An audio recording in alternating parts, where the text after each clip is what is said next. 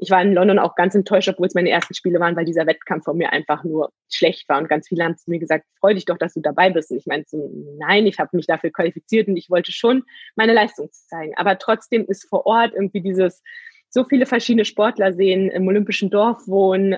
Das alles ist so aufregend und das ist irgendwie auch, was die Olympischen Spiele ausmacht.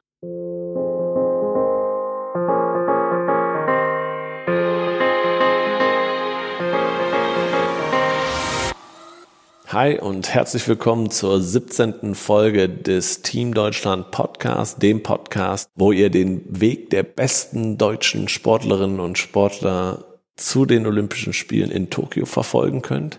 Die Spiele sind ja um ein Jahr verschoben. Ähm, wir hoffen alle, dass sie stattfinden. Umso spannender ist es, mit den äh, Sportlerinnen und Sportlern auf ihrem Weg dorthin zu sprechen. Mein Name ist Jens Behler und ich begleite hier im Podcast die Athletinnen und Athleten auf ihrem Weg. Ihr habt es schon gehört im Teaser. Heute geht es um modernen Fünfkampf. Und wenn ihr euch fragt, moderner was? Genau. Darüber reden wir nämlich mit Annika Schleu, der aktuell besten deutschen modernen Fünfkämpferin. Sie hat mir erzählt, welche Disziplinen dazugehören, worauf es bei ihrem Sport besonders ankommt, was man besonders gut können muss. Wir haben aber natürlich auch über ihre Erfahrungen bei ihren zwei Olympiateilnahmen in Rio und in London gesprochen, die sportlich relativ unterschiedlich waren, aber auch von den Eindrücken drumherum unterschiedlich waren. Auch das super spannend. Doch vorher noch ein großes Dankeschön an unseren Partner Lotto, den größten Förderer des deutschen Sports, der diese Folge präsentiert.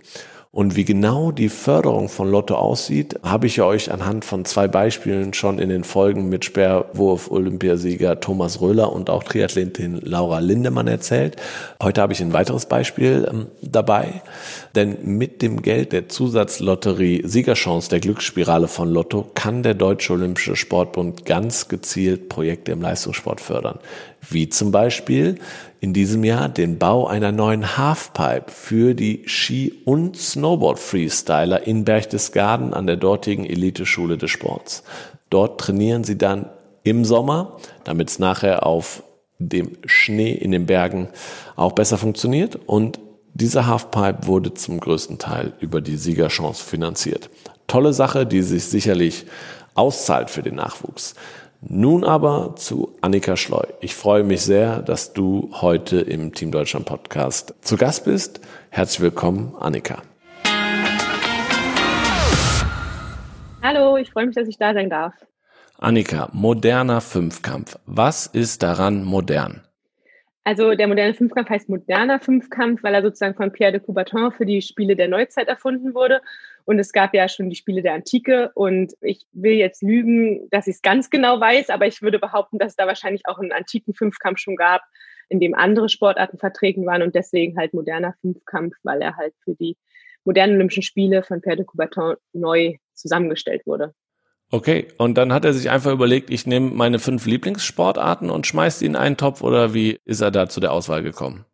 Also es gibt so zwei Geschichten. Einerseits heißt es, dass es sozusagen den perfekten Athleten darstellen soll, also diese verschiedenen Ansprüche, technisch, äh, koordinativ, irgendwie auch das Einfühlungsvermögen mit dem Pferd äh, und so weiter und so fort. Und dann gibt es ja auch noch die ganz beliebte Geschichte, dass es irgendwie entstanden ist aus so einer Legende, dass ein ähm, Ritter oder irgendjemand eine Botschaft überbringen musste und der ähm, reitet dann erst mit seinem Pferd, dann kommt er in ein Gefecht, muss schießen, muss fechten, dabei fällt sein Pferd, dann muss er halt weiterlaufen, zwischendurch durch den Bach schwimmen und dann weiterlaufen. Also das ist so ein bisschen so eine Legende, dass es sozusagen so ein Bote ist, der was überbringt und ähm, dass man dann diese Sportarten dafür können soll. Und dann gibt's halt noch, dass es halt heißt, Pierre de Coubertin wollte diesen perfekten Athleten, diesen ganz verschiedenen Ansprüchen damit erschaffen, sozusagen. Jetzt haben wir schon mal ein bisschen reingehört. Jetzt musst du natürlich erstmal nochmal die fünf Sportarten nennen, die denn im modernen Fünfkampf dabei sind. Genau, die haben sich halt auch natürlich ganz schön verändert, seitdem Pierre de Coubertin das alles ins Leben gerufen hat. Damals war es sehr, sehr viel militärischer. Jetzt sind wir noch moderner geworden. In der Regel beginnen wir jetzt immer mit dem Schwimmen, 200 Meter Freistil, auch im Becken, also nicht in irgendeinem Fluss oder so. Danach fechten wir, Degenfechten, jeder gegen jeden. Also man hat 35 Gefechte im Finale immer auf einen Treffer. Wer zuerst trifft, hat den Punkt. Oder halt eine Minute. Wenn nach einer Minute noch gar keiner getroffen hat, dann ist es eine sogenannte Doppelniederlage. Danach kommt es zum spannenden Teil, nämlich dem Reiten, wo wir kein eigenes Pferd haben, sondern ein Pferd zugelost bekommen, mit dem wir uns 20 Minuten einreiten können und danach in einen Springparcours gehen, wo wir für die Reiter unter den Zuhörern bis maximal 1,20 Meter Höhe springen. Und danach den abschließenden Combined, also die Kombination aus Laufen und Schießen, 800 Meter Laufen und Schießen, das Ganze viermal. Ähm, und es ist ein Handicap-Start, also da geht es richtig auf die Jagd. Und wer als erstes die Ziellinie überquert, ist auch Erster geworden. Das hat man ja erst vor ein paar Jahren geändert, richtig? Früher war es zwei getrennte Disziplinen, Schießen irgendwann zwischendurch und dann am Ende nur noch ein Geländelauf. Genau, früher war es, also ich glaube auf alle Fälle bis 2008, also die olympische Medaille hat Lena noch im alten Format gewonnen. Ähm, da hat man morgens früh, meistens sehr, sehr früh 20 Schuss ähm, Luftdruckpistole Präzision geschossen, konnte sich ganz schön hinziehen, war, glaube ich, für den Zuschauer auch tatsächlich nicht so besonders spannend. Und dann war am Ende halt dieses Handicap-Laufen ein reiner 3000 Meter Lauf. Und dann nach den Spielen wurde das geändert. Und das bedeutet, dass ich eigentlich auch alle meine aktiven, also Senioren-Wettkämpfe nur im neuen Format gemacht habe und es dadurch für mich gar nicht so sehr neu war. Okay, und das macht ihr diese fünf Disziplinen alle an einem Tag? Genau, eigentlich machen wir alle Disziplinen an einem Tag. Inzwischen hat es sich ein bisschen geändert, dass gerade bei Olympischen Spielen oder bei diesen Wettkämpfen, die besonders wichtig sind, an einem Tag nur stattfinden, also auch ohne Quali vorher, dass dann das Fechten an den Tag vorher verlegt wird. Also wir haben dann unsere Fechtrunde am Tag vorher und an dem eigentlichen Fünfkampftag dann zwischen Schwimmen und Reiten nur noch so eine sogenannte Bonusrunde, wo ja die Reihenfolge dann schon feststeht von 1 bis 36. Also wer die meisten, wer die wenigsten Punkte geholt und dann ficht man noch wie in der Leiter der Letzte gegen den Vorletzten und man kann sich nochmal so ein bisschen hocharbeiten. Das soll den Fünfkampf einfach nochmal ein bisschen schneller machen und attraktiver für den Zuschauer weil Fechten natürlich normalerweise schon sehr lange dauert. Also zweieinhalb Stunden muss man sonst fürs Fechten schon einrechnen.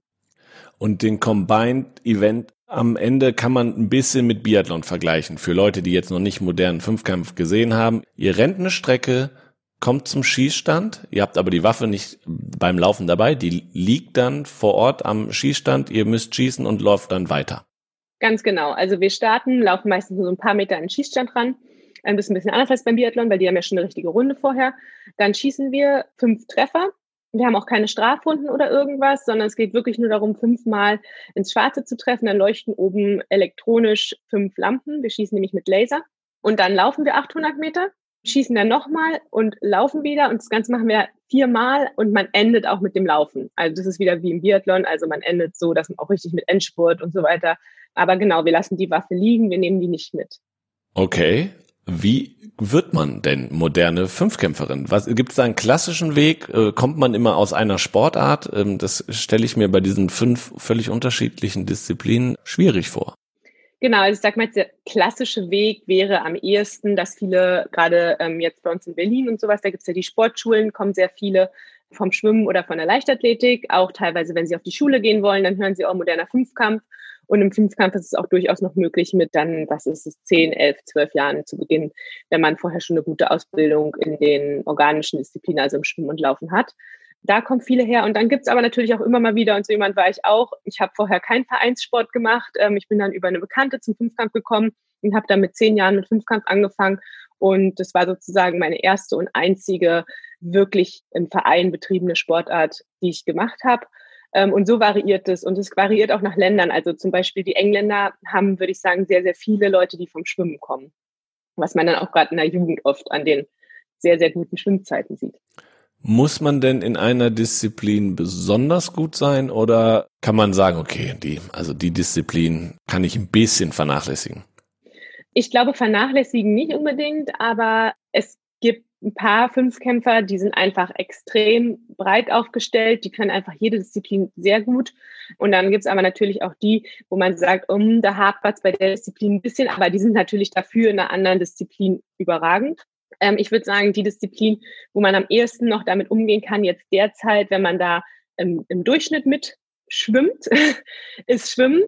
Da haben die die Punkte ein bisschen runtergesetzt bei uns. Und da ist es natürlich auch top, wenn man da ganz, ganz vorne mitschwimmt, aber es ist auch ab, also zum Beispiel auch bei mir war irgendwann abzusehen, ich werde halt nicht mehr die Person, die die allerschnellsten Fünfkampfzeiten schwimmt. Ich könnte mich noch um ein, zwei Sekunden verbessern, aber das fällt dann halt so wenig ins Gewicht, dass die Trainer schon sagen, wir, wir wollen jetzt den Stand halten, gerade im fortgeschrittenen Alter sozusagen, und investieren dann natürlich vielleicht mehr ins Laufen, was mir erstens mehr liegt und inzwischen halt auch wirklich sehr viel bringt oder halt bei mir auch gerade im Fechten.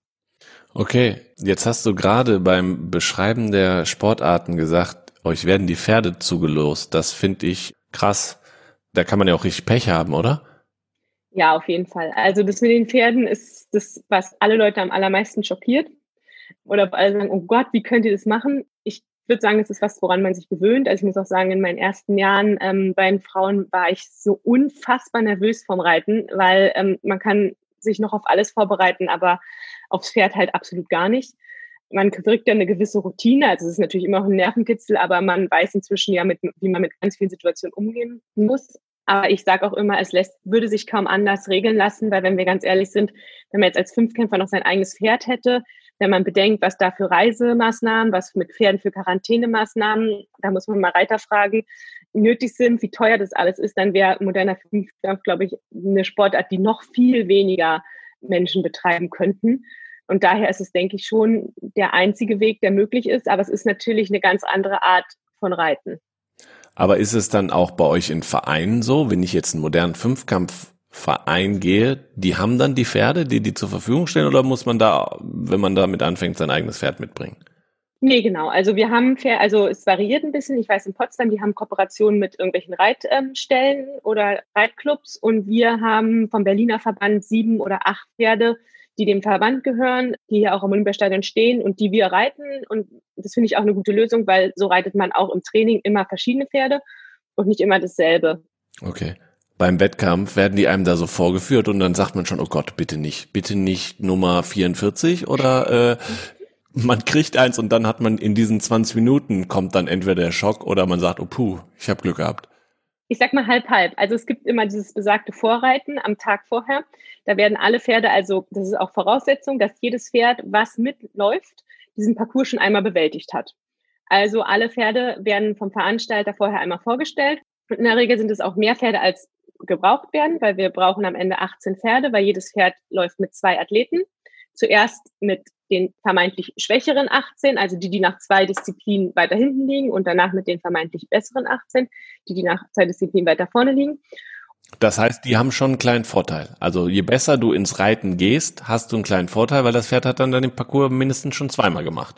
Genau, weil man es nochmal sieht. Es kann auch manchmal ein bisschen blöd sein, wenn man weiß, mh, hm, die Reiterin, die vor mir auf dem Pferd sitzt, ist jetzt nicht so die allererste Sahne, ähm, weil so ein Pferd merkt sich ja auch gewisse Sachen. Und mit dem Vorreiten ist es immer so, dass man einerseits natürlich was sieht und man sieht auch schon, oh Gott, das sieht mir aber ganz schön schnell aus oder es sieht mir aus, als ob es ganz schön, man viel tricksen muss. Ähm, aber andererseits werden die halt auch oft von den Besitzern vorgeritten.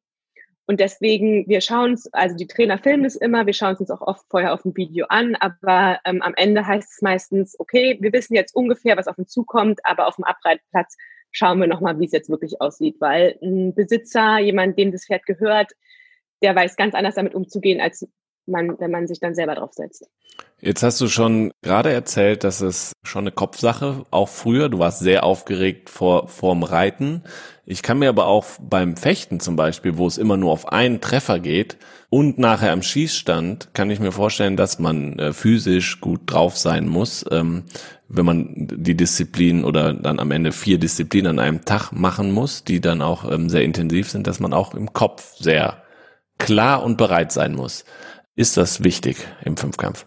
Ja, auf jeden Fall würde ich sagen. Also in ganz unterschiedlichen Perspektiven ja auch einmal, dass man ja auch immer diesen ganzen Tag durchstehen muss. Also man muss irgendwie auch über den ganzen Tag ähm, konzentriert bleiben. Man muss irgendwie Rituale haben. Wie schaltet man sich an? Wie schaltet man sich irgendwie auch wieder aus? Weil es ist so eine lange Zeit, da kann man auch nicht die ganze Zeit an sein, sage ich mal. Das ist wahrscheinlich so ein bisschen so ähnlich wie beim Siebenkampf oder Zehnkampf.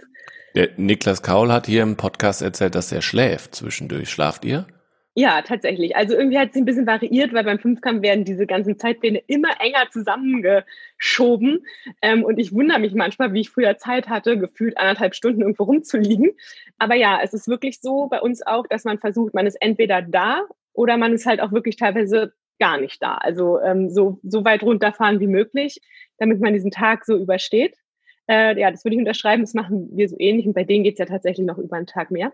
Und dann im Reiten ist es relativ viel Erfahrung, es ist ähm, Selbstvertrauen und äh, man muss dann natürlich an sich selber glauben. Das ist eigentlich was bei mir, was eher über die Routine gekommen ist, ähm, wo ich jetzt noch nicht gezielt dran gearbeitet habe.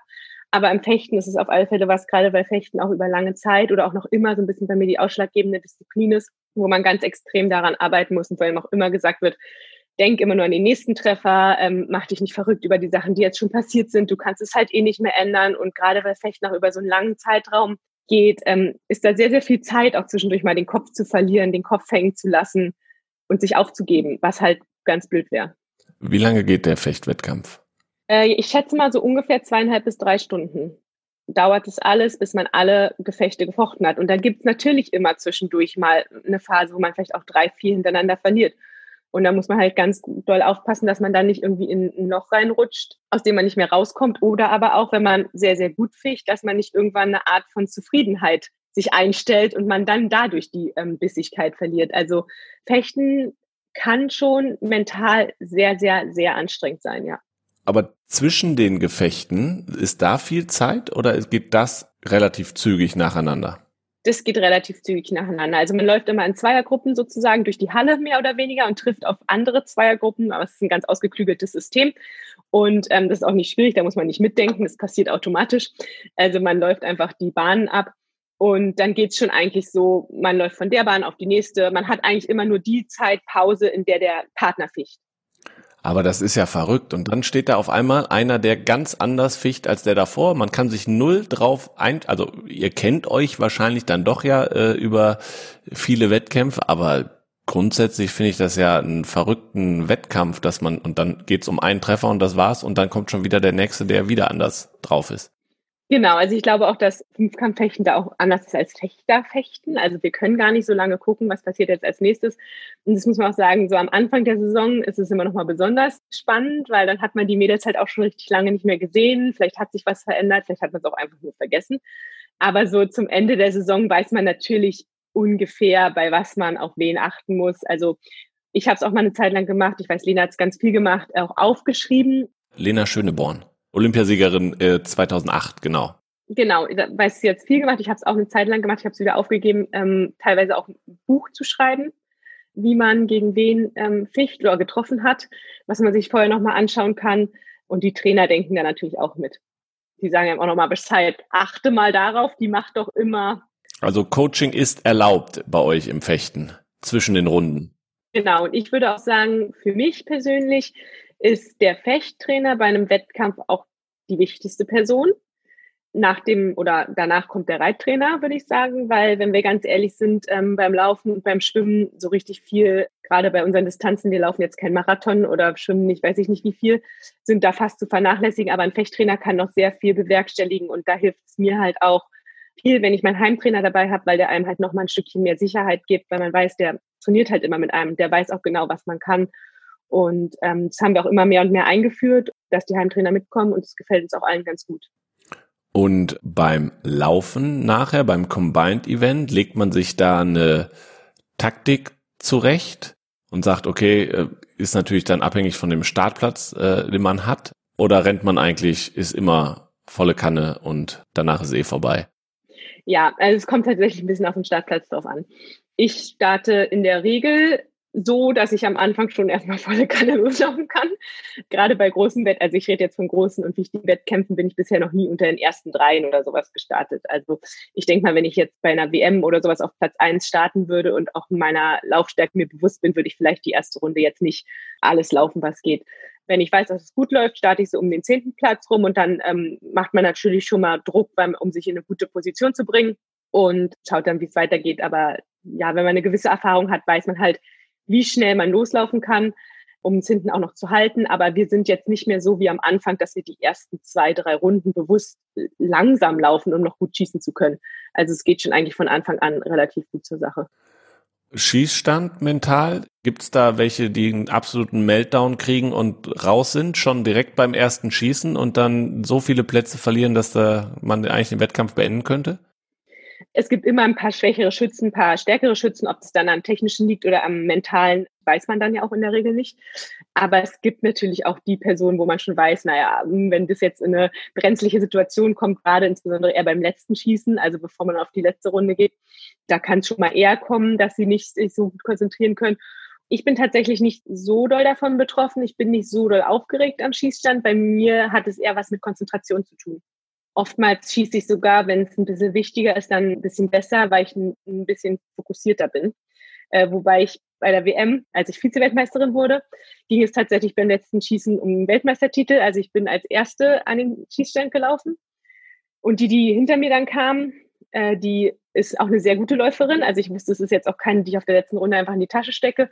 Und ich weiß, dass ich da noch an den Schießstand gelaufen bin und mir noch dachte, ich habe die ersten zwei Schuss nicht getroffen und da habe ich mir noch gedacht, ah Wahnsinn, jetzt wird jeder sagen, die ist so aufgeregt, die trifft nicht. Dabei bin ich gar nicht aufgeregt. Also bei mir hat es, glaube ich, viel eher mit Fokus zu tun, als dass ich mich konzentrieren muss, dass ich mich wirklich auf die Visierung konzentriere, mehr als mit der Aufregung an sich dann. Okay. Aber woran denkst du denn sonst, wenn du an den Schießstand läufst, statt die Scheiben zu treffen?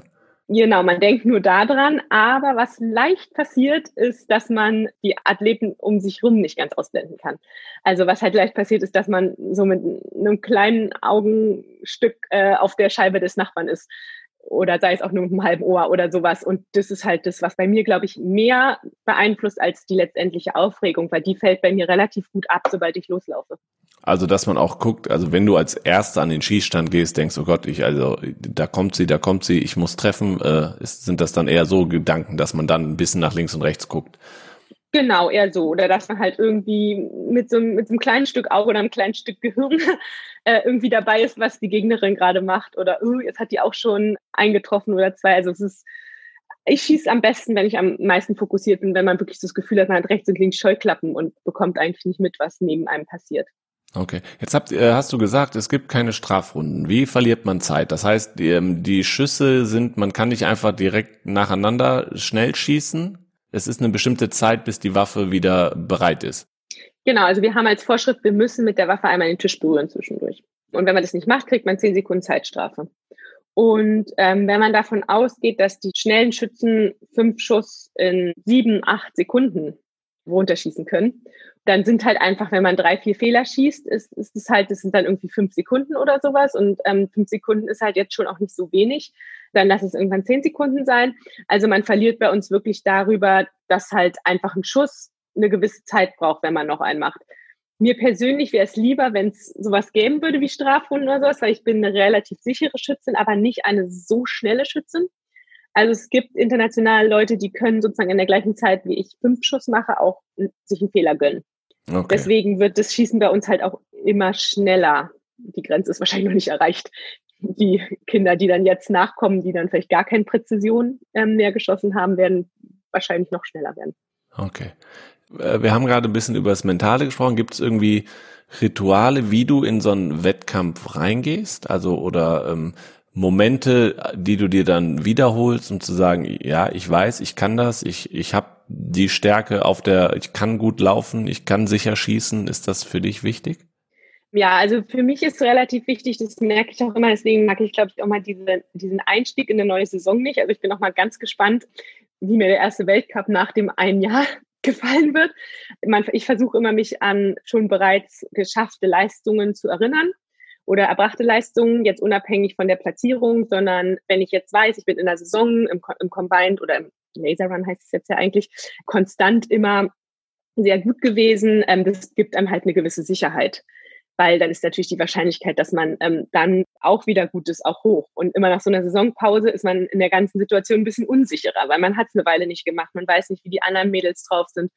Genau, und ich versuche halt mich an, an, mein Training zu erinnern, mich an ähm, gute Läufe zu erinnern, die ich schon gemacht habe und dadurch halt meine Selbstsicherheit zu stärken, die zumindest laut der Aussage von Trainern und so ähm, manchmal ein bisschen Nachhilfe gebrauchen könnte. Dein Selbstvertrauen. Genau, mein Selbstvertrauen beim Wettkampf wird mir oft gesagt, dass ich könnte schon noch ein bisschen besser sein, wenn ich nicht eher pessimistisch an alles rangehen würde, sondern optimistisch und sagen würde, ich hau jetzt voll ran, weil zum Beispiel, was ich auch überhaupt nicht mag, ist so, wenn man auf einer guten Position liegt und die Trainer sagen, und jetzt gibst du alles und bis zum Ende und, und da kommt von mir dann schon oft der Spruch, ja, ja, ich guck mal. Also es ist natürlich klar, dass ich alles gebe, aber so dieses Extreme vorher schon Ansagen machen, sowas fällt mir halt manchmal ein bisschen schwierig. Und da sagen viele, da würde es mir gut tun, wenn, wenn ich damit ein bisschen mehr Selbstbewusstsein noch angehen würde. Aber da kann man ja auch dran arbeiten. Äh, habt ihr irgendwie sportpsychologische Unterstützung oder nimmst du die in Anspruch? Ja, genau. Also wir haben vom USP äh, in Berlin haben wir eine Sportpsychologin. Wir haben auch vom Verband eine, aber wir arbeiten oder ich arbeite mit der aus Berlin, weil es einfach auch ein bisschen besser ist, wenn man die direkt zu Hause hat. Und was ich auch ganz gut fand, dass wir die in den letzten Jahren dann auch angefangen haben, zu Wettkämpfen mitzunehmen, weil die dann auch einfach mal gar nicht mal um beim Wettkampf mit den Personen zu arbeiten, aber dann wissen die Sportpsychologen auch einfach mal, wovon man redet, wenn man dann zu Hause gewisse Wettkampfsituationen mit denen durchspricht, weil sie haben einen dann halt auch in der Situation erlebt. Und es ist schon auch hilfreich, auch manchmal einfach nur diese Gesprächsführung. Für mich gar nicht so diese super äh, sportpsychologisch abgefahrenen Sachen, die man sich manchmal vorstellen soll. Da steige ich tatsächlich manchmal ein bisschen aus. Aber einfach jemanden zu haben, der einem nochmal so eine ähm, Perspektive von außen aufzeigen kann oder sowas, ähm, hilft mir schon manchmal sehr. Britta Steffen, die Schwimmerin, hat hier mal erzählt, dass ihre Sportpsychologin ihr in Peking bei den Spielen geraten hätte. Die Chinesin war neben ihr bei der Vorstellung und da war natürlich Riesenapplaus. Die sollte sich vorstellen, dass sie der Applaus für sie ist. So, das, das war so der mentale Moment und mhm. das hat funktioniert. Aber das ist nicht das, was du brauchst, sondern eher das Gespräch. Genau, also ich glaube, das wirkt für mich besser. Also ich habe manchmal so einen Vergleich, die haben natürlich auch viele Sachen ausprobiert und es gibt ja auch bei Sportpsychologen irgendwie, es werden Papiere geschrieben und dann soll man sich auf das eine stellen und auf das andere und dann wird die Körpersprache analysiert und sowas. Und da habe ich manchmal das Gefühl, da bin ich ein bisschen zu rational dafür. Da steige ich manchmal aus und denke mir so, ähm, weiß ich nicht, ob das jetzt ähm, Zufall ist, aber so dieses Gespräch und irgendwie diese, diesen Zuspruch von außen und auch diese Unterstützung oder auch in der ähm, Lösungsfindung halt irgendwie noch mal eine Hilfe zu haben von jemandem, der nicht involviert ist. Wenn wir ehrlich sind, Trainer sind am Ende auch immer emotional involviert. Das finde ich halt hilfreich und ähm, das finde ich gut. Apropos Trainer, du hast dich für die Aufnahme in das Zimmer deines Trainers zurückgezogen. Am Olympiastadion in Berlin hast du äh, mir vorab erzählt. Wie trainingsintensiv ist denn moderner Fünfkampf? Wir haben mit Triathletin äh, Laura Lindemann gesprochen, wo ich sage, Triathlon brutal, trainingsintensiv, Laufen, Schwimmen, Radfahren. Da macht, muss man ordentlich Kilometer machen. Jetzt hast du fünf Disziplinen. Ist das noch schlimmer? Ich weiß es tatsächlich nicht. Also ich habe keinen ganz direkten Kontakt zu Triathleten, aber ähm, wenn wir manchmal in Lauf-, Schwimmintensiven Phasen sind, denke ich mir manchmal, ich bin froh, dass ich Fünfkampf mache und nicht Triathlon, weil ich glaube tatsächlich, dass es ähnlich trainingsintensiv ist, einfach nur, weil ich glaube, diese Radeinheiten müssen halt auch immer sau lang sein. Also da reicht es halt nicht, wenn man irgendwie fünf Kilometer im Kreis fährt oder sowas, sondern das sind dann wahrscheinlich schon eher so zweieinhalb, drei Stunden. Und auch die Laufeinheiten sind natürlich ein Ticken länger als bei uns, weil ja die Distanz ein bisschen länger ist als die, die wir laufen. Ich finde halt bei uns ganz gut das Abwechslungsreichere. Dadurch, dass wenn wir jetzt zum Beispiel Schwimmen und Laufen relativ lang gerade Ausdauer machen, hat man aber zwischendurch auch nochmal Schießen oder Fechten, was halt einfach nochmal einen ganz anderen Bereich anspricht. Aber ich denke, von der Trainingsintensität oder Trainingsumfang nehmen wir uns wahrscheinlich von den Triathleten nicht so viel. Man kann es schon als Fulltime-Job bezeichnen und wenn man nebenbei studiert, was bei uns tatsächlich relativ viele machen, dann ist es wirklich, also man ist den kompletten Tag unterwegs, man von morgens bis acht. Also ich fange jeden Morgen um acht an zu trainieren und ähm, bin oftmals äh, erst um 18 Uhr wieder zu Hause. Was fasziniert dich denn? Fasziniert dich diese Vielfalt deiner Sportart oder gibt es irgendwas, wo du sagst, das würde ich jedem jungen Mädchen, Jungen, der überlegt, welche Sportart will ich denn machen, was erzählst du dem? Mach mal ein bisschen Werbung für modernen Fünfkampf. Also mich fasziniert tatsächlich, dass ich glaube, dass das Training halt nicht so schnell langweilig wird. Also man hat so viele verschiedene Sachen, die man machen kann. Auch wenn mal irgendwas nicht so richtig gut läuft, gibt es bestimmt irgendeine Disziplin, die gerade super gut läuft, weil es ja auch, also selbst wenn Schwimmen und Laufen, wenn man körperlich gerade müde ist, dann ist es vielleicht auch im Schießen gerade richtig gut. Ähm, dann hat man zusätzlich irgendwie noch diese Komponente, mit einem anderen Lebewesen arbeiten zu können. Also dieses Reiten, was auch nochmal was ganz anderes ist. Also auch wenn Fünfkampf sehr, sehr aufwendig ist, glaube ich auch, dass es was ist, was richtig viel Spaß macht zu machen, weil man halt so viele verschiedene Sachen kennenlernt, so viele verschiedene Sachen macht und ähm, was ich auch so mitkriege, glaube ich auch, also wir haben auch viele Verletzungen beim Fünfkampf, aber ich habe das Gefühl, dadurch, dass der Körper auf so viele verschiedene Arten und Weisen angesprochen wird, dass so diese ganzen Überlastungssachen, obwohl wir halt diese extremen Trainingsumfänge haben und diesen extremen Trainingsaufwand, sich bei uns noch relativ gut im Rahmen halten, weil man halt ganz verschiedene Muskelgruppen anspricht, schon wenn man kein Alternativtraining macht. Und ja, das macht einfach Spaß. Und was ich finde, was beim Fünfkampf immer noch sehr schön ist, ist, dass wir eine relativ kleine Sportart sind, was natürlich manchmal ein bisschen schade ist, wenn man auch guckt, was andere Sportarten halt auf die Beine gestellt bekommen. Aber dadurch ist es bei uns, das hört sich immer ein bisschen blöd an, aber es ist tatsächlich so ein bisschen familiärer. Also bei uns trainieren auch schon die relativ jungen Nachwuchsathleten zeitgleich mit ähm, uns Top-Athleten sozusagen. Also die Zehnjährigen, die anfangen, die treffen uns schon auch in der Fechthalle. Also wir trainieren da nicht dasselbe und wir trainieren auch nicht zusammen. Aber man findet schon, glaube ich, relativ schnell den Anschluss, kann sich Vorbilder suchen und so, weil wir halt alle auch zusammen an den Landesstützpunkten trainieren. Das finde ich ja super faszinierend, weil das ist ja das, wo, äh, ne, wo wir immer sagen, ähm, Spitzensportler sind ja auch Vorbild und Inspiration für für Nachwuchs und wenn die dann direkt oder auch sehr früh schon mit euch in Kontakt kommen, ist das natürlich, ist das natürlich super. Hast du denn jemanden, zu dem du in deiner Jugend aufgeschaut hast, mit dem du dann auch schon frühzeitig in Kontakt warst, die dich irgendwie begleitet hat auf deinem Weg? Ich würde sagen, gar nicht so unbedingt irgendjemand Speziellen. Ich glaube, dazu ähm, hatte ich auch, als ich ganz frisch angefangen habe, hatte ich, also aus meiner Familie ist keiner im Leistungssportbereich gewesen vorher. Ich hatte da irgendwie gar nicht so ähm, die Ahnung von, aber es war natürlich schon, also es wurde immer regelmäßig gesagt, ah, guck mal, da ist Erik Walter, der ist Weltmeister geworden oder äh, da trainieren jetzt gerade Sebastian Dietz oder dann später halt auch Lena Schöneborn dann hat es natürlich auch angefangen, dass, weil Lena ist ja nur vier Jahre älter als ich, in Anführungsstrichen, dass wir dann halt auch schon mal zusammen gelaufen sind und sowas. Und das sind natürlich Motivationen, die man hat, die man, glaube ich, in anderen Sportarten halt in dem Maße erst viel, viel später hat ähm, oder wenn überhaupt, weil es halt natürlich ganz anders gegliedert ist als bei uns. Du hast gerade gesagt, Aufmerksamkeit ist natürlich für einen modernen Fünfkampf jetzt nicht so nicht so präsent in der Öffentlichkeit, ähm, der moderne Fünfkampf. Wo er aber präsent ist, sind Olympische Spiele und da hat auch sicherlich Lena Schöneborn mit ihrem Olympiasieg äh, 2008 einiges zu beigetragen, dass ähm, mehr Menschen den modernen Fünfkampf kennen. Jetzt warst du schon zweimal bei Olympischen Spielen, in London 2012 und in Rio 2016. Was macht denn für dich die Faszination Olympia aus? Also ich muss sagen, für uns ist es, glaube ich, mega der extreme Unterschied. Also gerade weil wir darüber gesprochen haben, dass wir sonst eher so ein bisschen irgendwo unterm Radar schwimmen und auch eine WM bei uns nicht ist wie eine Leichtathletik-WM oder sowas, wo dann da Fernsehen und keine Ahnung was rumrennt, sondern wir machen immer so ein bisschen so fernab von jeglicher Zivilisation gefühlt. Und dann bei Olympia mit einmal dieses schon vorher. Also mit einmal kommen irgendwie Anfragen von Fernsehen und so weiter. Dann vor Ort, dann mit einmal sind Zuschauer da, dann sind ähm, Reporter da. Also einmal so dieses ganze Drumherum ist, glaube ich, für uns Randsportarten, das ist ja nicht nur der moderne Fünfkampf, nochmal ein viel extremerer Unterschied zu, zu einer normalen WM als für alle anderen. Und dann ist es irgendwie schon dieses, was es ja auch sein soll, obwohl ich sagen muss, heutzutage sind wir Leistungssportler trotzdem alle so professionell. Es geht am Ende um diesen Wettkampf. Also man möchte diesen Wettkampf gut machen. Ich war in London auch ganz enttäuscht, obwohl es meine ersten Spiele waren, weil dieser Wettkampf von mir einfach nur schlecht war. Und ganz viele haben zu mir gesagt, freu dich doch, dass du dabei bist. Und ich meinte so, nein, ich habe mich dafür qualifiziert und ich wollte schon meine Leistung zeigen. Aber trotzdem ist vor Ort irgendwie dieses, so viele verschiedene Sportler sehen, im Olympischen Dorf wohnen, das alles ist so aufregend und das ist irgendwie auch, was die Olympischen Spiele ausmacht. Schon dieses Zusammensein von ganz vielen verschiedenen Sportarten, ganz vielen verschiedenen Nationen, die alle ein Ziel verfolgen, irgendwie so. Das ist schon, was Olympia trotzdem noch ausmacht.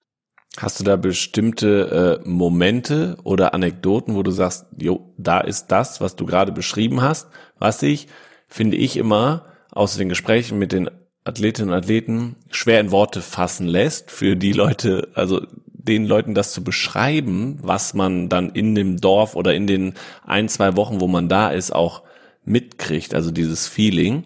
Ähm, Gibt es denn irgendwie eine Anekdote, einen Moment, wo du sagst, das beschreibt das eigentlich ganz gut? Ja, es ist tatsächlich wirklich richtig schwierig, aber es ist einfach schon, wenn man dieses olympische Dorf betritt, also auch gerade als beim ersten Mal in London, und dann laufen da so viele junge Leute rum in unterschiedlichen, aus unterschiedlichen Ländern, irgendwie alle, du weißt, alle haben dasselbe Ziel, du bist nur unter Leistungssportlern, dann joggt da einer da drüben im Kreis, dann die nächsten gehen gerade in den Kraftraum, der nächste hat irgendwie schon seinen Rucksack auf, weil er zum Wettkampf läuft und sowas. Und ähm, dann natürlich auch, wovon, glaube ich, viele reden, diese riesengroße Mensa, wo dann alle, wo man sich eigentlich am ehesten trifft und dann sieht man auch Leute, die gerade, die dann aus dem Fernsehen kennen und ähm, ja, das gibt irgendwie so einen Spirit und ja, man ist die ganze Zeit in so einer positiven Vorspannung irgendwie auch vor seinem Wettkampf. Es ist ungewohnt und man muss halt versuchen, das dann positiv auch auszunutzen und sich nicht davon unter Druck setzen zu lassen, was natürlich auch passieren kann. Und deswegen ist es dann in Rio auch besser gelaufen als in London, weil du schon Erfahrungen hattest im Wettkampf. Also das sagen auch viele. Sich auf den Wettkampf zu konzentrieren ist nicht einfach, wenn man bei seinen ersten Olympischen Spielen ist, weil es einfach alles so viel und es erschlägt einen fast alle Eindrücke drumherum. Genau, erst das. Zweitens ähm, war auch für London, also für London und für Rio waren bei beiden Spielen, war es bei uns Mädels eine richtig harte Qualifikation, weil wir drei bis vier richtig gute hatten und in London war es nochmal einen Ticken härter. Und als ich da qualifiziert war, war die Luft rausgefühlt. Also ähm, da war ich auch erstmal richtig platt danach und dann ging es halt nochmal zu den Olympischen Spielen und dann halt noch die ganzen Eindrücke ich denke, dass das mich einfach auch ein bisschen überfordert hat, weil der Wettkampf wirklich von vorne bis hinten nicht so lief, wie ich es mir vorgestellt habe. Und ich ihn dadurch, muss ich jetzt im Nachhinein sagen, leider auch nicht so genießen konnte. Wo ich mir jetzt im Nachhinein wünschen würde, hätte ich ihn doch vielleicht ein bisschen mehr genossen, weil es sind halt doch Olympische Spiele und London war ja von dem ganzen Drumherum eigentlich auch nochmal ein bisschen schöner als Rio. Ähm, was mir jetzt natürlich nicht so vorkommt, weil in Rio war ich auf alles ein bisschen besser vorbereitet, war prinzipiell in einer besseren körperlichen Verfassung und dann lief der Wettkampf auch besser und dadurch ähm, ist mir Rio halt viel, viel präsenter im Kopf. Eröffnungsfeier Olympische Spiele ist auch immer ein Moment, wo viele Sportlerinnen und Sportler drüber sprechen. Seid ihr, warst du dabei bei deinen beiden Spielen? Es ist ja auch immer so, dass wenn der Wettkampf am Ende der Spiele ist, ähm, dass man gar nicht an der Eröffnungsfeier teilnehmen kann. Warst du jeweils dabei? Genau, also ich war beide Male dabei, obwohl wir ganz am Ende dran sind. In London war das so ein bisschen auch Lena geschuldet, ähm, also Lena Schöneborn, weil die war in Peking auch schon dabei. Da hat sie die Goldmedaille gewonnen. Sie hat gesagt, nee, wir setzen alles dran, dass wir da hingehen können. Es gibt so einen coolen Spirit und ich war in Peking auch dabei und habe trotzdem dann am Ende eine gute Leistung gebracht und deswegen, ja, wir fahren dahin. Und ich war halt jung und habe gesagt, ja, okay, ich komme mit. Ähm, da sind wir tatsächlich nach London geflogen und sind dann halt nochmal nach Hause geflogen. Und dann hatten wir uns entschieden, in ähm, Rio das auch wieder zu machen, weil wir danach nochmal ins Trainingslager gegangen sind. Und da war der Weg auch nicht weit. Und deswegen war ich bei meinen beiden Spielen bei der Öffnungsfeier dabei. Und da muss ich sagen, war die in London schon wirklich was Extremes und die war auch richtig, richtig schön, weil man da ja vom Olympischen Dorf zum Olympiastadion hingelaufen ist, quasi durch ein Meer aus Fans, was wir nicht gewöhnt sind, aber ich glaube nicht nur wir Randsportarten nicht gewöhnt sind, sondern fast keine der olympischen Sportarten in Deutschland so gewöhnt ist. Aber insgesamt so eine Eröffnungsfeier, das ist schon ein sehr, sehr prägender Moment auch. Ja, also ich denke mal, Fußballer fühlen sich vielleicht häufiger so in so ein Stadion einzulaufen, aber einfach die Situation und auch so dieses Gefühl, die ganzen Sportler sind super aufgeregt, freuen sich, dass es losgeht und dann in dieses Stadion zu laufen, wo so viele Personen sitzen, die man tatsächlich gar nicht mehr alle erkennen kann auf den Rängen. Es ist einfach nur laut und man läuft dann so einen Hexenkessel rein und das ist unglaublich und ich würde jedem empfehlen, mindestens einmal hinzugehen, ähm, vielleicht am besten bei den ersten Spielen. Du empfiehlst das den Spitzensportlern. Das ist immer den so. Ja. Den anderen als Zuschauer vielleicht. ja, ich würde es den Spitzensportlern empfehlen. Weil sonst alle anderen ist ein bisschen schwierig, glaube ich, äh, dass man das so mit das mitmachen kann. Genau. Olympische Spiele stehen äh, für viele eben als Meilensteine auf ihrem Weg oder äh, allgemein auf dem Weg in, durch den Leistungssport Alltag oder durch die Leistungssportkarriere. Wir haben äh, blicken auf deinen Weg bis zum heutigen Zeitpunkt. Ähm, du hast uns Fotos geschickt, äh, die ein bisschen Meilensteine ähm, darstellen auf deinem Weg und die gehen wir jetzt einmal durch. Liebe Zuhörerinnen und Zuhörer, ich weiß, ihr könnt sie nicht sehen, weil wir hier nur drüber sprechen, aber ihr könnt auf den äh, Social Media Kanälen von Team Deutschland werden wir sie pünktlich zu der Folge auch veröffentlichen, so dass ihr da parallel zum Zuhören auch mal reinschauen könnt. Ich werde sie trotzdem ein wenig beschreiben. Das erste Foto Annika, was du uns geschickt hast, zeigt dich in einer Gruppe von, äh, ihr seid zu viert, vier, vier Mädchen, sehr jung noch. Du stehst in der Mitte, ein äh, blaues, äh, etwas zu großes T-Shirt an.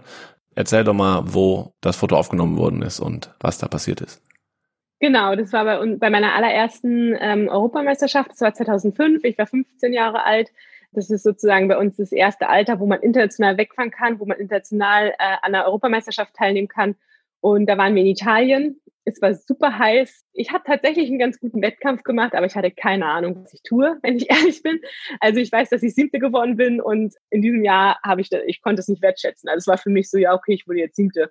Aber es war trotzdem eine richtig coole Erfahrung, weil wir auch in der Staffel unsere allererste Medaille gewinnen konnten. Und ähm, da gibt's immer noch die Anekdote, dass ich Schlussläuferin war und meinem Trainer 200 Meter vom Ziel erzählt hätte, als es um den dritten Platz ging, ähm, ich könne nicht mehr weiterlaufen. Ich habe ihm noch gesagt, ich kann nicht mehr ich habe den dritten Platz dann doch noch geholt, aber das wurde mir sehr, sehr lange nachgetragen. Ähm, quatschen kann sie noch auf den letzten 200 Meter, aber sie war der Meinung, ihre Beine können nicht mehr. Also das war ähm, eine richtig schöne Erfahrung, die erste EM sozusagen und eine gute Motivation. Wie viele äh, Jahre war das denn nach deinem Einstieg in den Wettkampfsport, moderner Fünfkampf?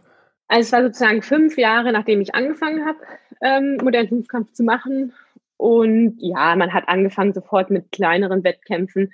Aber ich würde sagen, also wenn ich vielleicht 2004 schon mal irgendwie einen internationalen Wettkampf hatte, war das gut. Also es war auf alle Fälle in dem Jahr, wo es international überhaupt erst losging. Okay. Das zweite Bild zeigt dich jetzt schon auf dem Podium. Äh, du stehst auf der linken Seite, hast eine Deutschland Flagge in der Hand, einen etwas zu großen Trainingsanzug an, äh, mit der roten Jacke und schwarze Hose. Genau, erzähl doch mal, was es damit auf sich hat. Genau, das war ähm, meine allererste Junioren-Einzelmedaille und tatsächlich auch die einzige Junioren-Einzelmedaille und die kam so überraschend. Ich war nämlich eigentlich noch A-Jugendliche, also ein Jahr zu jung und äh, das Juniorenteam war nicht ganz voll und dann hieß es, Annika, komm noch mal mit. Und dann bin ich mitgekommen und dann habe ich so gut gefochten, dass ich irgendwie die ganze Zeit schon im Wettkampf vorne mitgeschwommen bin. Und ich weiß, dass ich beim Reiten, da sind wir wieder bei dem Thema, noch so viel Angst hatte und mein Pferd beim, bei dem Erwärmen sozusagen nicht ganz einfach war und auch nicht so richtig in den Parcours reingehen wollte und hätte ähm, meine damalige und auch jetzige Bundestrainerin Kim Reisner mir erlaubt, von diesem Pferd abzusteigen. Ich hätte sofort gesagt, okay, ich reite nicht. Ich wäre abgestiegen und hätte den Wettkampf dann vor dem Reiten ähm, beendet. Ich bin dann geritten und äh, konnte dann meine erste und tatsächlich auch einzige Junioren-Einzelmedaille holen. Bin ich ganz froh, dass ich nicht vom Pferd runtergelassen wurde. Und äh, das war natürlich auch eine richtig gute Erfahrung, weil es war auch mein erster Fünfkampf international richtig und auch der erste und einzige Fünfkampf im alten Format. Es war 2008 und da war noch das alte Format und es war tatsächlich das einzige Mal, dass ich einen richtig wichtigen Fünfkampf im alten Format gemacht habe. Dann, nächstes Foto zeigt dich schon bei deinen ersten Olympischen Spielen. Du stehst vor einem Coca-Cola-Automaten. Erzähl doch mal, ist der im Olympischen Dorf? Wo war das? Genau, der ist im Olympischen Dorf und das, damit wollte ich eigentlich so ein bisschen zeigen, dass bei den ersten Olympischen Spielen halt dieses Drumherum so überwältigend ist und so wichtig, also so, so viel Platz in Anspruch nimmt, dass der Wettkampf dann halt manchmal so ist, so, äh. also ich war da halt auch, muss man dazu sagen, noch jünger und noch nicht ganz so. Ähm, Was heißt das? Wie jung warst du? Äh, ich war 21 beziehungsweise 22, ja, ich war 22, was im Fünfkampf noch relativ jung ist. Also klar, ähm, manche sind auch schon sehr, sehr früh, sehr, sehr gut, aber in der Regel sind dann so diese Medaillenambitionen kommen normalerweise erst so ab 25 bis 30, also so ein bisschen Erfahrung gehört schon dazu. Und damit wollte ich so zeigen, dass halt so viele Sachen, die man sich gar nicht vorstellen konnte, also dieser Cola-Automat war im Olympischen Dorf. Ähm, da gab es auch andere Sachen als Cola, aber Cola ist nun mal Hauptsponsor. Aber man konnte da halt einfach hingehen und es war ein normaler Cola-Automat, aber man hat halt einfach eine Karte rangehalten und dann kam raus, was man wollte, ohne zu bezahlen. Und genauso war es halt auch, es gab ein äh, McDonalds und ein McCafé in diesem olympischen Dorf und man ist halt da hingegangen. Vorbildlicherweise haben wir es nur nach dem Wettkampf gemacht, aber man ist da hingegangen und hat halt auch einfach bekommen, was man wollte, ohne zu bezahlen. Und es waren halt einfach alles Eindrücke und Erfahrungen, die man dann mit Anfang 20 gemacht hat, die ja ungewohnt waren, was ganz Besonderes. Ja, und einen vielleicht auch in gewissen Sachen mit allem anderen, was drumherum ist, vielleicht auch ein bisschen dann so äh, erschlagen haben. Was gibt's noch im Olympischen Dorf? Ich habe gehört, es gibt einen Friseur. Ich glaube, es gibt einen Friseur. Ich glaube, in Rio gab es sogar, dass man die Nägel machen kann. Also als extrem ausgebucht, weil es ja gerade bei Mädels ganz oft so ein Ritual vor dem Wettkampf nochmal die Krallen zu schärfen sozusagen. Es gibt eine Spielhalle, glaube ich, teilweise. Es gibt ein Gym. Dann gibt's halt, was es in, London gab, was ganz schön war, gab sowas wie einen Marktplatz oder sowas. Also es gibt ähm, für Verpflegung ist gefühlt überall gesorgt, an jeder Ecke. Dann gibt's halt auch ähm, medizinische Versorgung und sowas, äh, Physiotherapiehaus. Äh, Wäscherei. Wäscherei, genau, man gibt seine Wäsche ab. Äh, also es gibt da, es ist wirklich fast wie ein, wie ein kleines, also man müsste nicht rausgehen. Cool. Nächstes Bild, wir springen vier Jahre, zeigt dich ähm, ich meine, auf den letzten Metern deines Wettkampfs in, bei den Olympischen Spielen in Rio. Genau, ja. Das Bild habe ich ausgewählt, weil ich mich mega gefreut habe, dass der DOSB mich zum Hero de Janeiro gemacht hat. Da habe ich mich gefreut. Da wurde ich Fünfte, jetzt Vierte. Also es gab noch einen kleinen äh, Ausfall vor mir dann im Nachhinein. Äh, eine Chinesin wurde sozusagen des Dopings überführt, in unserer Sportart auch relativ selten. Und das war halt einfach ein, ein, super Abschluss für mich. Jeder hat mich jetzt zwar im Nachhinein gefragt, bist du nicht traurig, dass du Vierte wurdest? Da habe ich mal diese Zeitpunkt zu sagen, nein, erstens bin ich auf 19 gestartet. Also ich bin von 19 auf damals 5 gelaufen. Und zweitens war ich halt in dem Moment Fünfte und habe die vierte vor mir gesehen und nicht die dritte. Und dadurch war das für mich halt auch viel mehr zu akzeptieren. Und für mich war eher ähm, cool, dass Kim, also meine Bundestrainerin, mir auf der letzten Runde zugerufen hat, ich wäre in den Top 6. Und ähm, das war für mich das allererste Mal, dass ich im A-Kader war dann danach. Und das hat mich beflügelt auf den letzten Metern, obwohl jetzt im Nachhinein jeder sagen würde, hallo, du hast fast eine Medaille gewonnen. Aber mit der Intuition bin ich irgendwie nicht ins Rennen gegangen als 19. Und deswegen war ich in dem Moment schon einfach nur erleichtert und glücklich. Cool, total spannend zu sagen, so, das ist nicht, ne, es gibt verschiedene Zielsetzungen bei so einem Wettkampf, die einen dann auch zufriedenstellen können. Und es muss nicht immer die Medaille sein. Und das ist auch ein bisschen das Format gewesen, was wir damals ähm, gespielt haben, dass wir täglich einen Hero de Janeiro ausgezeichnet haben, der eben was Besonderes geleistet hat, aber keine Medaille gewonnen hat, weil das sind ja eigentlich aber jetzt medial immer die, die dann auf die sich alle stürzen, aber eben auch die Leistungen waren ja super und haben dir ja auch gefallen im Endeffekt, ne? Also das ist ja das, du warst ja total zufrieden damit. Genau, ja, ich war sehr zufrieden. Und ich denke mal, es wäre trotzdem anders gewesen, wenn ich jetzt gelaufen wäre und ich wäre direkt Vierte geworden und fünf Meter vor mir wäre die Dritte gewesen. Aber so war die Konstellation nicht und deswegen kann ich immer sagen, nee, es war ein schöner vierter Platz und irgendwie kein ärgerlicher. Okay. Und man merkt, ähm, wie vielte bist du in London geworden? Ach, 26. oder so. Du bist auf dem richtigen Weg, wenn du dann mhm. bei den nächsten Spielen äh, Fünfte geworden bist oder jetzt Vierte. Ja. Dann ist da ja noch ein bisschen äh, was vor dir. ähm, das nächste Bild zeigt dich diesmal wieder auf dem Podium, aber mit einem Sprung auf das Podium, äh, beide Arme in die Höhe gerissen. Erzähl doch mal, was es damit auf sich hat. Genau, da hatte ich ja vorhin schon mal ganz kurz drüber gesprochen. Das ist, als ich Vize-Weltmeisterin wurde in Mexico City, auf über 2000 Meter. Witzigerweise die WM, wo ich am allerwenigsten hin wollte wir haben vorher in der Höhe in Frankreich und normalerweise ist man mal im Höhentrainingslager und denkt sich, boah, es ist jetzt hier aber schon ganz schön anstrengend, aber man weiß, man geht ja dann wieder runter auf Sea-Level und hat dann da eine schöne Zeit, weil mit einmal alles ganz fluffig geht. Und wir waren dann halt da und wussten, es geht noch mal ein Stückchen weiter hoch, was erstmal richtig viel Respekt macht. Wir hatten noch nie einen Wettkampf auf so einer Höhe. Dann waren wir nur einen einzigen Tag zu Hause und ich, ich habe zu meinem Trainer gesagt, ich möchte da nicht hinfahren. Also ich will wirklich nicht zu dieser WM hinfahren. Dann bin ich natürlich trotzdem hingefahren. Dann äh, hat schon ganz gut angefangen, weil wir eine Staffelmedaille gemacht haben, Ronja Steinborn und ich. Dann äh, bin ich Vize-Weltmeisterin geworden und ähm, war ich auch sehr zufrieden mit. Also ich hatte immer so ein bisschen Angst, weil das, was bei uns am wichtigsten ist, ist halt schon irgendwie eine WM-Einzelmedaille halt einfach mal zu erringen oder halt eine olympische Medaille. Und ich war halt schon oft relativ dicht dran, aber beim Fünfkampf muss auch immer so ein ganzer Tag perfekt passen. Also man kann zwar organisch, also im Schwimmen und Laufen sehr gut drauf sein, aber dann ist irgendwas Technisches doof oder das Pferd passt nicht. Also es kann so viel zusammenkommen und ich hatte ein bisschen, immer ein bisschen Angst, dass es passieren könnte, dass ich meine Karriere beende, mit der ich eigentlich relativ zufrieden bin bisher, ohne diese besagte Einzelmedaille. Und da ist schon eine große Last von meinen Schultern gefallen, als es dann halt endlich mal geklappt hat. Welchem Jahr steht 2018?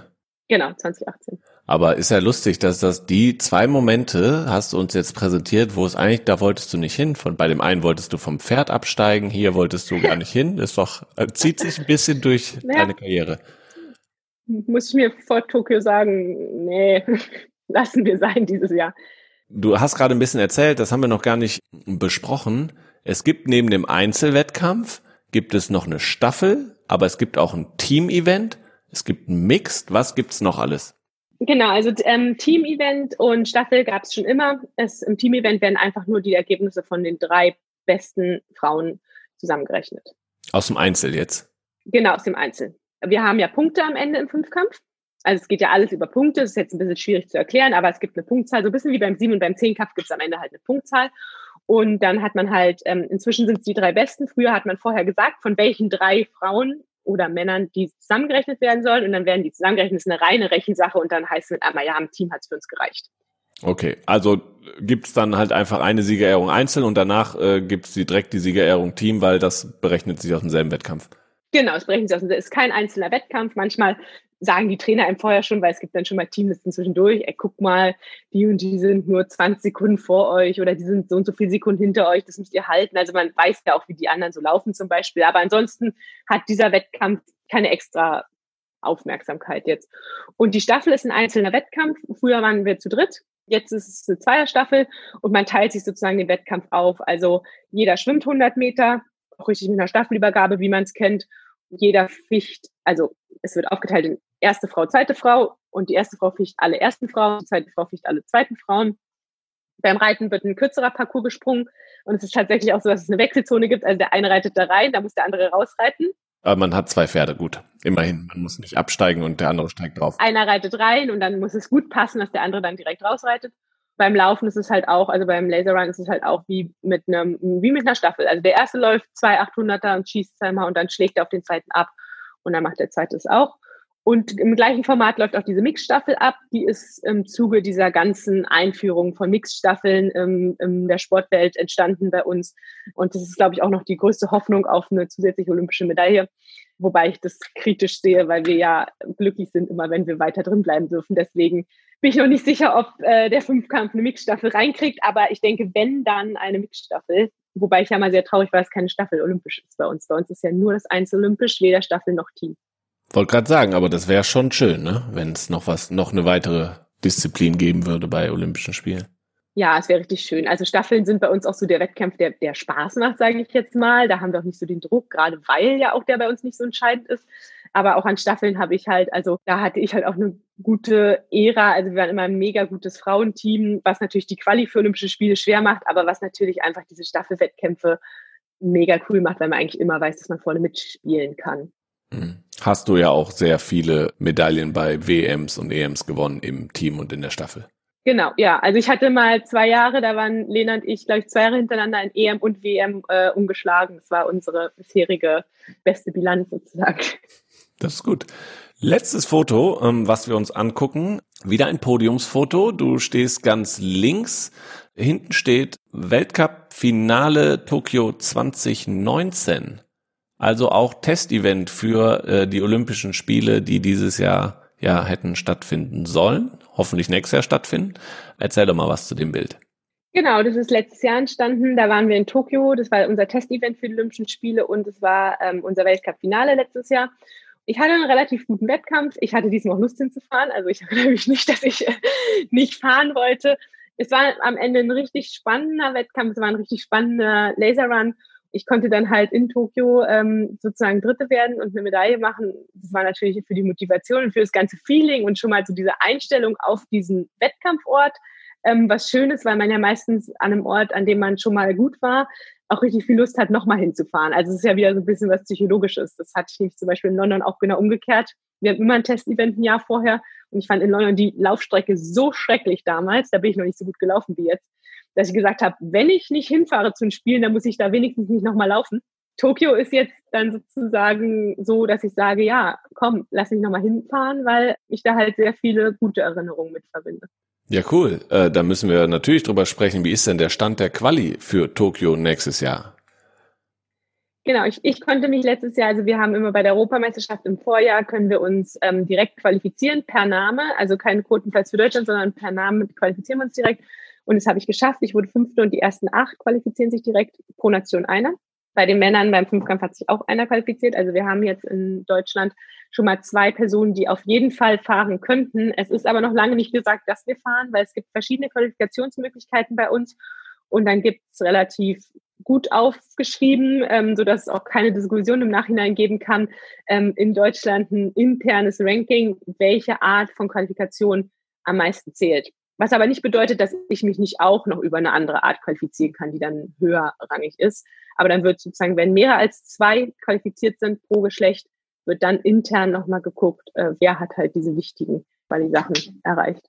Ich meine, jetzt warst du da, hattest einen tollen Testwettkampf. Äh, du bist, wir sagen jetzt einfach mal, auf einem sehr, sehr guten Weg, dass die Quali auch schon steht. Jetzt müssen halt nur noch die Olympischen Spiele auch stattfinden nächstes Jahr. Wie groß sind denn deine Hoffnungen? Ja, ich äh, fahre da für mich eine relativ untypische Sache, weil ich ja vorhin erzählt habe, dass ich eher fast pessimistisch bin. Ich habe in Richtung Tokio eine reine Zweckoptimismus. Also ich stelle mir einfach vor, diese Option, dass es nicht stattfindet, gibt's nicht. Also natürlich, wenn ich mit jemandem direkt drüber rede, dann sage ich das schon auch, dass ich weiß, dass es passieren kann. Aber im Training, in meinem Alltag, in generell finden für mich nächstes Jahr die Olympischen Spiele in Tokio statt. Und ich glaube auch, dass es relativ wichtig ist, sich, es, sich das so zu sagen, weil man muss ja auch aus seiner Komfortzone immer wieder rausgehen im Training und sowas. Und ich glaube, dass das nicht so gut möglich ist, wenn man immer denkt, na ja, vielleicht findet nächstes Jahr auch wieder überhaupt gar nicht statt. Und deswegen versuche ich halt mir einfach zu sagen, ja, die Spiele nächstes Jahr in Tokio werden stattfinden, die Quali wird stattfinden. Ähm, und so versuche ich mein Training, Training zu strukturieren. Ist wichtig, dass man Ziele hat. Jetzt ist es ja dieses Jahr verschoben worden. Bist du danach in ein Loch gefallen oder was die Motivation angeht? Oder hast du gesagt, da kommt das Jahr, schaffe ich jetzt auch noch? Also ich habe jetzt keinen von denen, die gesagt hat, ich profitiere jetzt, dass es ein Jahr schiebt, weil ich bin sehr gut durch den Winter gekommen und ich bin, denke ich, auch in einem Alter, wo man jetzt nicht mehr sagt, ein Jahr mehr bringt mir jetzt irgendwas großartig Positives. Ich war tatsächlich direkt, als es abgesagt war, ging es total gut. Ähm, ich habe relativ gut weiter trainieren können. Da waren ja viele in einem Loch, das habe ich nicht verstanden. Ich war irgendwie total ähm, fit halt auch, weil ja eigentlich Weltcup-Saison gewesen wäre. Dann läuft das Training natürlich auch nochmal so viel entspannter, wenn alles so wie von alleine läuft. Ähm, da hatten wir im Sommer eine Pause von zwei Wochen und danach hatte ich Schwierigkeiten, das Ganze wieder von neuem zu starten. Und ich spüre auch jetzt zur Zeit, also ich kann gut trainieren. Ähm, ich bin gut durch die Corona-Phase sozusagen gekommen bisher. Aber ähm, man spürt so ein bisschen, man ist über Jahre, fast Jahrzehnte jetzt dran gewöhnt, dass man diese Saisonpause hat. Also so dieses Auf und Ab in der Anspannung, diese mentale Anspannung nochmal vom Saisonhöhepunkt, aber danach auch diese komplette Entspannung und dieses Resetten und jetzt fangen wir eine neue Saison an und jetzt geht es wieder von vorne los.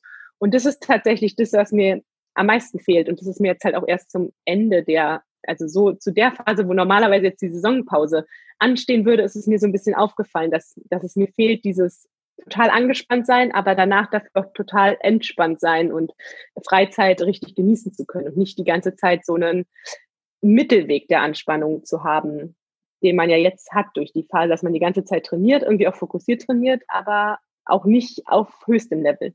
Mhm. Jetzt, ähm, wenn man sich natürlich Gedanken macht, wie können Olympische Spiele denn überhaupt stattfinden?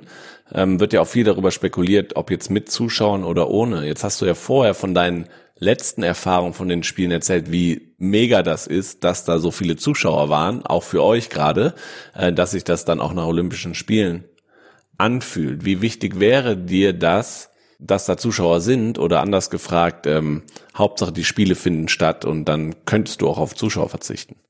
Also ich bin tatsächlich ganz, ganz, ganz extrem in der zweiten Gruppe. Also mir ist es sehr viel wichtiger, dass die Spiele stattfinden und ich könnte dann auch auf Zuschauer verzichten, obwohl ich natürlich sagen würde, es würde halt sehr viel verloren gehen.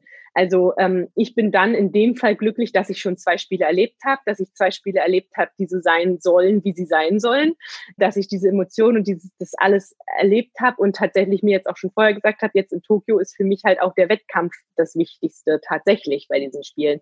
Und da habe ich immer gesagt, na ja, vielleicht ähm, haben sogar wir äh, Randsportarten da einen Vorteil, weil äh, wir sind dann in unserem, in unserem gewohnten ähm, Feeling mit einmal wieder.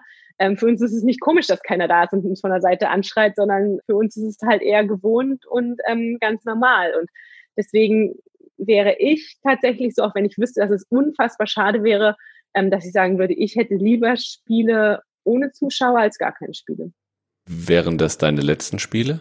Oder denkst du auch schon, Paris ist dann ja auch dann nur noch drei Jahre hin und du hast gesagt, moderne Fünfkämpferinnen werden auch, äh, können das noch ein bisschen länger machen wenn ich mich nicht irre, wärst du Paris 34? Ist das noch eine Option oder sind, wären das jetzt deine letzten Spiele? Genau, ich habe das halt noch gar nicht ganz entschieden. Wir haben halt immer gesagt vorher, wir machen jetzt bis Tokio und dann gucken wir danach mal weiter. Jetzt wäre danach, jetzt ist nicht danach. Ich weiß trotzdem noch ganz genau, dass ich halt bis Tokio machen möchte und dass ich danach aber auch ein Referendariat machen muss, weil ich mein Lernstudium quasi fertig habe was ich auch machen möchte, weil damit möchte ich nicht drei Jahre warten. Ich glaube, es wird dann halt auch immer schwieriger, das alles ähm, noch so zu machen, wenn man dann so lange aus der Ausbildung raus ist. Und dann werde ich einfach mal gucken, wie sich das alles andere entwickelt. Aber ich denke jetzt mal, dass ich es ein bisschen entspannter sehen werde. Aber wenn sich dann halt alles anbietet und ich weiß das von den Trainern auch und vom Verband und es wird, wird sehr oft dieses Argument kommen, es sind ja auch dann nur noch drei Jahre, und wenn sich das dann auch alles anbietet, es mir körperlich gut geht und es halt in meinen Lebensplan auch noch weiterhin passt, dann würde ich auf gar keinen Fall ausschließen, dass ich bis 24 eventuell noch machen könnte. Wunderbar. Schlusssprint, die letzten drei Fragen. Ähm, wir haben bei Instagram, bei Team Deutschland, eine ähm, Fragen für dich gesammelt. Und äh, ich habe mir da eine Frage rausgesucht von einem User, der fragt, und das kommen wir wieder zum Thema, wie kann man denn eigentlich mit den Pferden umgehen? Gibt's Tricks? Er schreibt jetzt, bestichst du die Pferde manchmal mit Zucker, aber vielleicht kann man es auch umdeuten, gibt es Kniffe zu sagen, ich habe eine Idee, wie ich aus meinem Pferd, egal welches es ist, mehr rauskriege?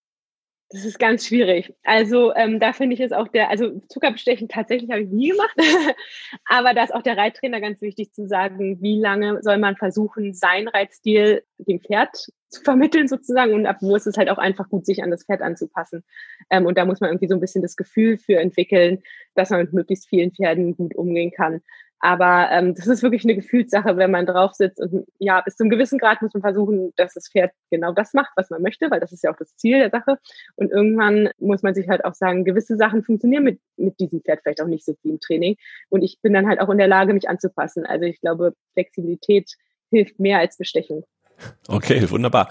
Dann habe äh, hab ich mir dein Instagram-Profil ähm, angeschaut. Ähm, da auch gerne äh, an alle Zuhörerinnen und Zuhörer. Die könnten dir da auf deinem Weg nach Tokio folgen. Annika unterstrich ähm. Und ich habe gesehen, dass du, jetzt kommt ja der Winter, dass du auch auf Langlaufskiern unterwegs bist. Ist das eher Training oder ist das eher Freizeit und Spaß? Das ist eine Mischung aus beidem. Wir fahren, sind mit der Familie immer schon immer nach Norwegen gefahren über Weihnachten eigentlich zum Abfahrtsskifahren. Also ich werde auch von der Familie und von den Geschwistern belächelt, wenn ich dann auf die Langlaufskier steige. Und bei mir äh, war es dann halt immer, dass ich das nebenher gemacht habe, um auch fit zu bleiben. Und es macht mir auch wirklich richtig viel Spaß. Also ich liebe dieses Gefühl, wenn man auf einer, auf diesem flachen Schneepiste ähm, dann auch richtig, richtig schnell wird. Aber so aus eigenem Antrieb, also nicht nur, weil man bergab fährt. Und in den volllympischen Jahren tatsächlich verzichte ich dann auf das Skifahren, ja sozusagen aufs Abfahrtfahren komplett äh, aufgrund von Verletzungsgefahr und ähm, mache dann halt nur Langlauf. Genau, es ist Training einerseits, aber es macht mir auch richtig viel Spaß. Es ist halt immer eine schöne Abwechslung und äh, ich freue mich jedes Jahr darauf. Und das machst du nur in Norwegen? Also ich meine, das ist ja landschaftlich sicherlich dann auch nochmal eine, eine super schöne Sache oder machst du es auch in Deutschland? Im Winter? Ich mache es prinzipiell nur in Norwegen, weil in Berlin halt einfach auch gar kein Schnee liegt dafür. Und wir so ansonsten das bisher, also wir hatten es mal eine Zeit lang auch im Training äh, integriert, dass wir auch mal eine Woche weggefahren sind in die Ramsau dann. Aber in den letzten Jahren hatten wir es im Training gar nicht mehr integriert. Also war es wirklich für mich eine reine private Sache, die ich dann im Urlaub gemacht habe, um fit zu sein. Okay. Wir kommen zur letzten Frage. Standard hier im Podcast. Was hast du beim Sport gelernt, was du in Zukunft vielleicht als Lehrerin gut gebrauchen kannst?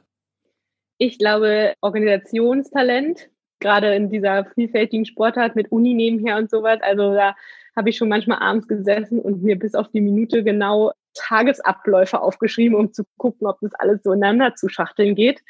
Bin dafür auch berüchtigt, das zu machen, von einer Sache zur nächsten zu hetzen, aber halt auch sozusagen diese Stressresistenz halt auch aushalten zu können und die Disziplin. Und ich glaube, das sind Sachen, die man beim Sport lernt und die ich dann mitnehmen kann und bestimmt auch im weiteren Leben noch gut gebrauchen kann. Wunderbar. Wir haben äh, fragen unsere äh, Gäste auch immer nach einem Art Wegweiser für die Leute da draußen. Ähm, als jetzt hast du gerade und das war auch bei vielen vorher, wo wir das gefragt haben, dass sie diesen Tagesplan machen. Wäre das auch das, was du den Zuhörerinnen und Zuhörern empfehlen könntest?